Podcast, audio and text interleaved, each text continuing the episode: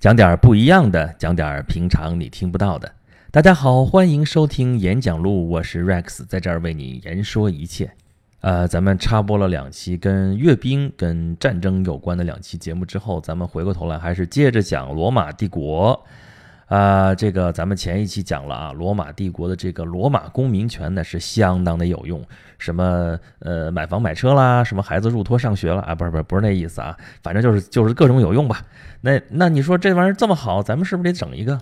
那个你看咱们现在啊，你要想整一个城市户口，那可真是猴老不容易的啊，尤其是那个大城市户口，特别特别是那种特大城市，比方说北上广这样的啊，你想整个北上广这样的户口，那可真是比登天还难。啊，要不然怎么现在有这种潮流说咱们逃离北上广呢？是吧？那罗马帝国来说的话，罗马就是罗马帝国的首都啊，那这也是帝都啊。那帝都的户口可就不是那么容易搞了啊。咱上一期讲了那么多那么多的好处，你想，如果是啊把这东西啊雨露均沾，大家所有帝国的这个臣民们全都有这权利，那这直接破产得了。啊，因为它是从一个城市开始慢慢发展起来，成那么一个大帝国。它罗马帝国扩张啊，搞那么大个儿，为什么呢？就是为了养活这批罗马城里边的这些罗马公民。那你这个城市户口，对吧？这个帝都户口哪那么容易搞啊？啊，那你要说我就是不想费那个劲，我就是懒得弄那些事儿的话，我还要想要公民权呢，行不行啊？啊，也不是完全不可能啊。比如说你到那个公元二百一十二年之后啊，这个卡拉卡拉。这个元首啊，大笔一挥啊，这个大发慈悲，啊，把帝国内所有的自由民都赋予了罗马公民权。哎，这挺好啊，那不就都都都一样了吗？那不都都有权利了吗？啊，你要知道有一句话呀，叫便宜没好货呀。啊，啊这个东西一泛滥，那就不值钱了。你想想吧，你身边满大街都是罗马公民，您这公民还有什么优越性啊？是不是？尤其在那个时代，谁会羡慕你呀？这没劲。而且你这这个元首像那个清仓大甩卖一样的这普及这公民权，那他那你以为他那么好心呐？他他为什么呀？他缺钱花了，你多一个人头多一份税，知道不知道？啊，就是因为。他这个帝国他缺钱了，然后呢，让就让这么多人都当了公民，都有了罗马公民权。那你当公民权，你有权利，你也有义务，你得交税。而且那个时候，罗马那个君主的权力就不断的变大，越来越大了。咱们早期说了啊，你元首其实跟就是第一公民，你权力其实并没有那么大。但是越往后面，这个你当的那个独裁官的时间越来越长了嘛，这个元首这个职位越来越久了之后，他权力越来越集中。那么你这个本来原原来你这个公民还有那个什么啊政治权利对吧？选举权和被选举权慢慢就没用了，就失去效率了。那你说你这公民权有啥用啊？又没什么特权，还得交那么重的税啊，也没有什么政治权利啊，也不能当官，也不能，那都是皇上一个人说了算吗？你小老百姓有什么用呢？所以你这公民权，你名义上你是有了，实际上跟没有一样。所以咱还是得要点实惠的这个公民权，是吧？所以那个年代早一点好一点。所以那你说有什么条件你能够得到这个公民权呢？啊，当然最直接的就是你爸你妈都是罗马公民，这没什么可说的。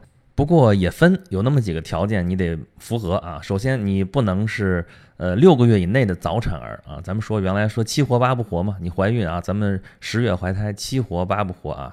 这个你好歹得怀胎七个月以上，他这是六个月，六个月之前你要早产，这活不了啊，你身上一身的毛病，这不行，没有公民权。啊，再有你就是说你不能生下来是畸形儿啊，不能是智障啊。说你现在咱们说是你这个每个人都有那个平等的权利，那时候不管你这个，你歧视残疾人歧视就歧视了，那个时代就是这样子。所以你必须得是一个健康的人啊。然后呢，再看你爸妈这个婚姻状况，还有你父亲母亲的这个身份啊。如果是合法夫妻，而且父母都是罗马公民，那没什么可说的，对吧？你肯定是罗马公民。那如果不是呢？如果不都是呢？那怎么办呢？啊？如果是合法夫妻的话，那么父亲必须是罗马公民或者是拉丁公民啊。那么如果你是个私生子呢，就是说没有父母，并没有正式结婚，那生下来这孩子。那就必须母亲必须是罗马公民或者是拉丁公民，呃，这事儿说起来也很简单，因为那时候没地没法测 DNA 啊，对吧？你你咋知道这孩子这个父亲是谁呀？咱说的直白一点，对不对？但是母亲生下来那肯定是，所以就就说最简单一句话吧，就婚生子女户口随爸啊，非婚生子女户口随妈啊，就这么一个规定。那如果只按这一条的话，那就是说罗马公民这就得代代相传嘛，对吧？你你爸妈至少得有一个是罗马公民嘛，对吧？那这样的人数其实并不多。啊。罗马帝国初期的话，大概只有百分之十的人口才有这个公民权。那剩下人怎么办呢？你这你我投胎投就投错了，我就 我爸妈就不是罗马公民，我还想要那个罗马公民的权利怎么办呢？啊，是不是就没辙了？啊，也不是完全没办法。咱说条条大路通罗马嘛，是吧？那通往罗马公民权的路也不止一条，这你总得给人点盼头，是不是啊？所以那有这么几条路，我跟大家数一数啊，掰着指头数一数啊。第一条叫君恩浩荡啊，啥意思呢？就是皇上大发慈悲，说哎呀你不错，给你赐予你罗马公民权。哎，皇上嘛有这个权利啊，咱得让人家体现一点这个君主制的优越性，是不是啊？就是说这个公民权其实是皇上可以拿出来。呃，这个赏赐公民啊，做人情啊，这样的，那那那是得有这个权利。他他拿它可以作为笼络手段。你刚说罗马公民权那么多好处，那他如果去征服他的一个敌对国家，或者征服其他某一些人的时候，这就成了一件武器了，对不对？那分化瓦解敌人，说啊，你这部分人你只要怎么怎么样，我给你罗马公民权。那底下一呼啦，这这敌人不就分化了嘛，对吧？这就可能就胜利就不用一兵一卒，这就胜了。当然代价就是你罗马公民又多了一堆啊，吃皇粮的可能又多了一堆啊。那那没事儿，反正这个一开始反正帝国是那个有钱，咱那个多分一个多一双多一个人多一双筷子啊。那他们不用筷子哈，好吧？这条路反正好像挺简单的，就是说底下你也不用努力啥，你就为帝国做贡献，皇上一高兴就给你了。不是这个好像就听着像是天上掉馅饼的事儿了啊！不过你哪知道这馅饼怎么就砸你头上呢？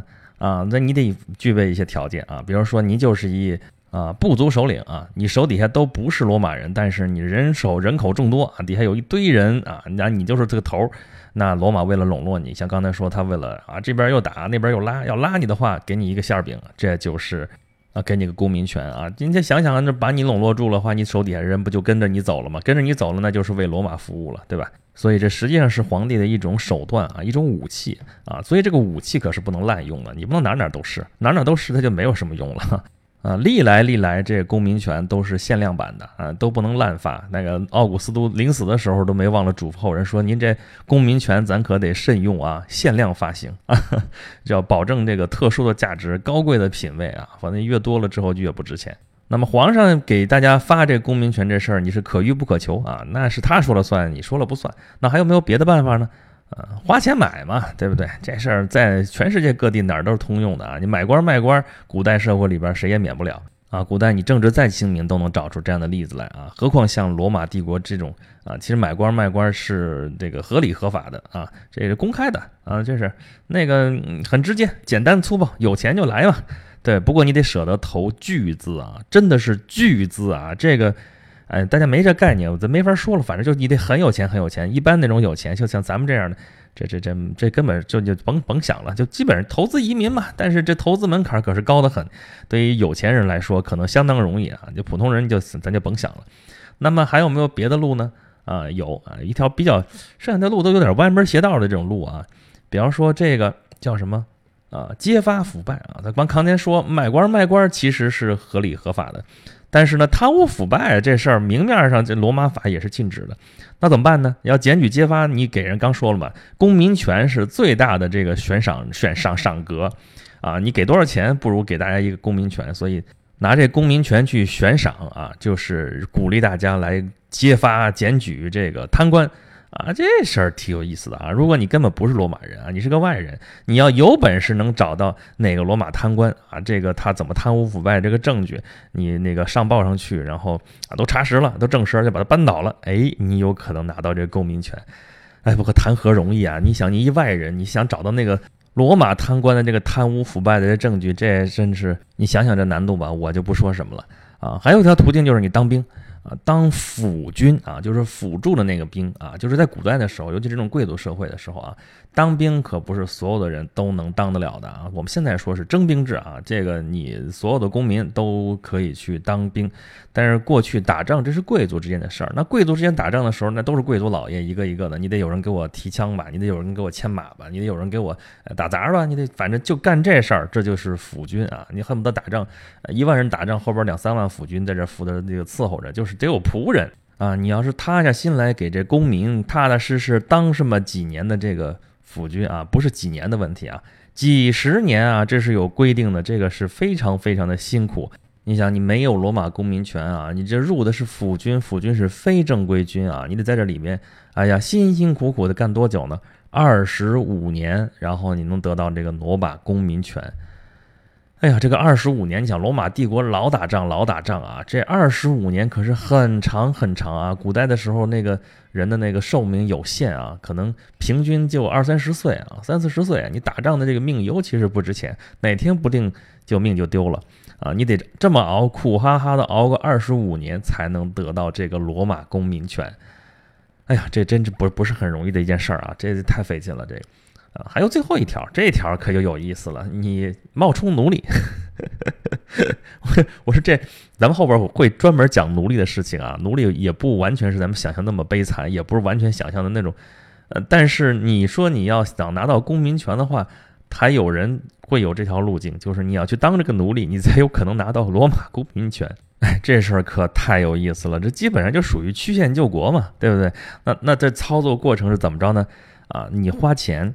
然后你买通一个具有罗马公民权的这个人，然后呢，让他假装把你收为奴隶，然后再过上一段时间呢，啊，他有一个程序把你释放，哎，这就是钻了一个法律的空子，因为罗马帝国的法律规定啊，被释放的奴隶能够马上拥有公民身份，啊，你就钻着这个空子啊。不过当然，你这这样获得的那个公民身份就是。啊，比那个拉丁公民权还要低一等。就比如说，这个罗马公民权是第一等，拉丁公民权是第二等的话，你只能算是三等公民。好歹你也是公民啊，你总比那个城市除了罗马城之外那些啊被征服那些民族，比那些人要权力要还是要高一些的啊。不不管怎么着吧，反正就是那么多你呃正儿八经的渠道也好，歪门邪道也好，有那么多途径，你能得到这个啊公民权。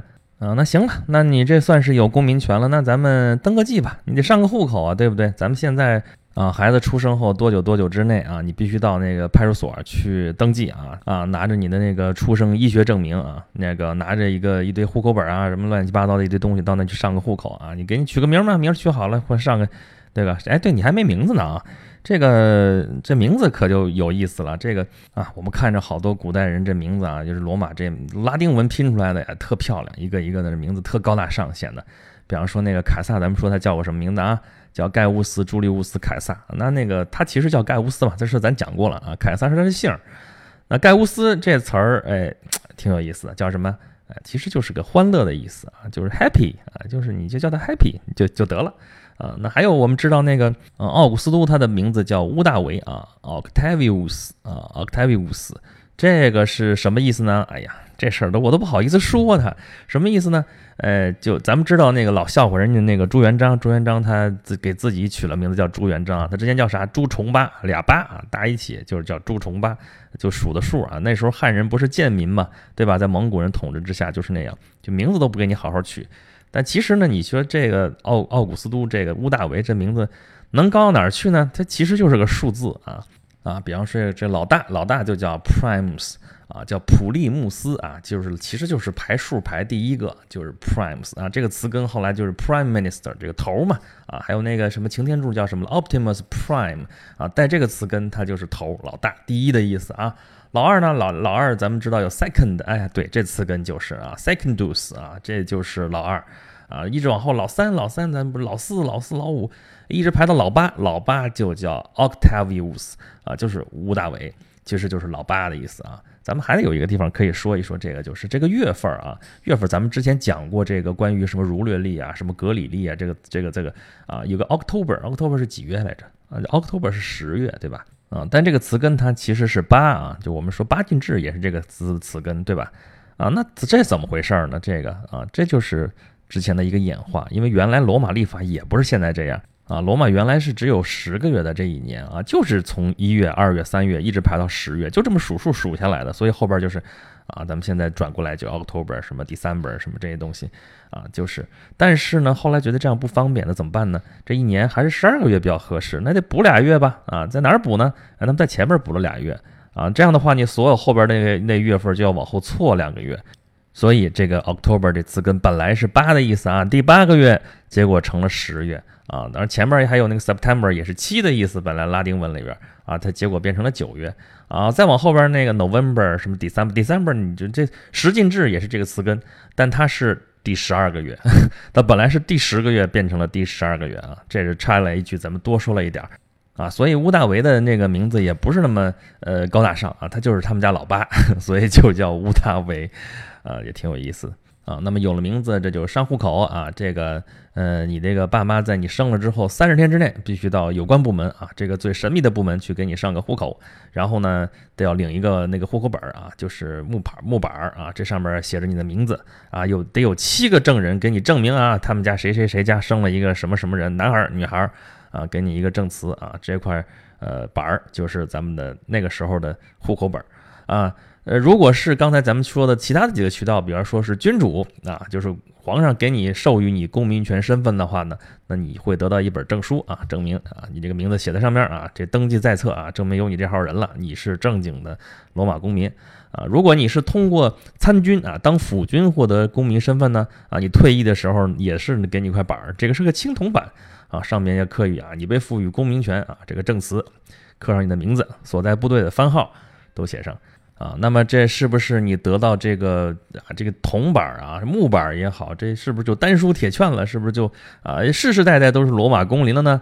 呃，你别着急啊，这事儿，呃，你能得到它，你就有可能失去它。尤其是像那种皇上赐给你的那种公民身份，他能给你就能拿走啊，这事儿也不是没有过啊。还是那个著名的奥古斯都啊，他是发生过一件什么事儿呢？公元九年啊，有这么一件事儿，就是。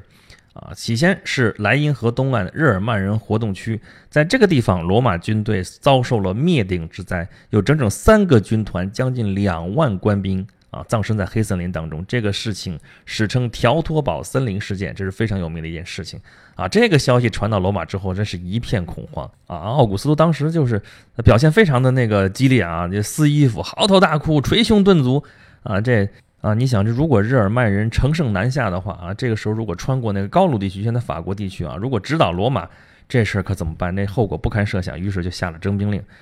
结果这个征兵令一下啊，这个公民们可就慌了。这个平时那养尊处优了好多年没打过仗了，这事儿这让我们打仗不去，这这不去，就就都拒绝了这个奥古斯都的这个征兵号召啊，这是宁当亡国奴啊，不做战死鬼。你这这奥古斯都可就气坏了，那怎么办呢？啊，他就采取了一个措施，要惩罚这帮啊不负责任的公民啊，怎么办呢？啊，把三十五岁以下的公民全部都啊就集合起来，然后就开始从头开始数报数啊，报数一二三四五，哎，第五个人，每到第五个人就把他的财产和公民权就剥夺啊，三十五岁以上的话呢，每十个人就剥夺一个人的这个财产和公民权啊，哇，这狠不狠？啊，这其实罗马人干这事儿是有传统的。罗马人有个非常著名的军法啊，叫做十一抽杀律。什么意思啊？比方说，大批部队如果做逃兵，这一个军团的人都做逃兵了，或者打了败仗了，或者实在是怎么着要军法从事的时候，就可能就会有这个十一抽杀律啊。我不能把你们全干掉，全干掉我还指着你这帮人还要打仗呢，但是又不能不受惩罚，怎么办呢？怎么能让这个啊惩罚能够降临到每一个人头上啊，而不至于让其他人觉得是不公平呢？啊，就是十一抽杀律。大家排好队报数，每到第十个人的时候砍头或者杀掉，或者是大家可以把他砸死。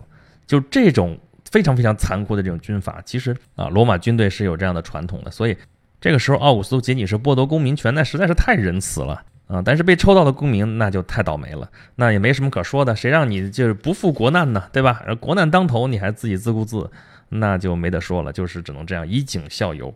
啊，还有别的情况，比如说你投降敌人了，那你就别做帝国公民了啊！而且如果你被敌人抓走当了俘虏了啊，你的公民权同样也没有了。哎，不过你要是能够成功的跑回来啊，逃跑回来啊，一定是你逃出来，那么你马上就能恢复啊公民权啊。这个地方一定要注意啊，是自己冒着生命危险啊，义无反顾的逃回来啊，不是敌人把你送回来，送回来你照样是，因为啊，罗马人这是战斗民族啊，你没有经过战争，你不是通过自己的英勇你跑回来的。而是敌人把你送回来的，那这个不行啊！说不定敌人把你送回来只是一个筹码，然后你还要给你换赎金，那就所以你就丧失公民权了。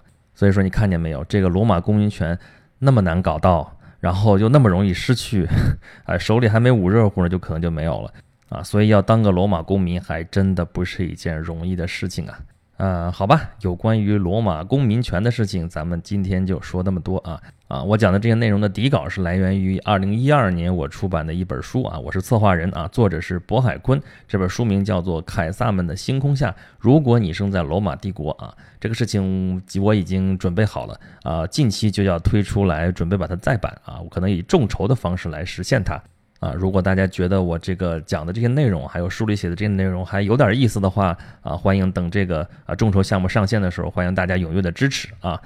您要是对我们这个节目有任何的意见和建议啊，甚至就是吐槽，那么欢迎到啊我的微信公众号啊轩辕十四工作室啊到这儿来啊，关注他之后给我留言，我就能够跟大家对话了。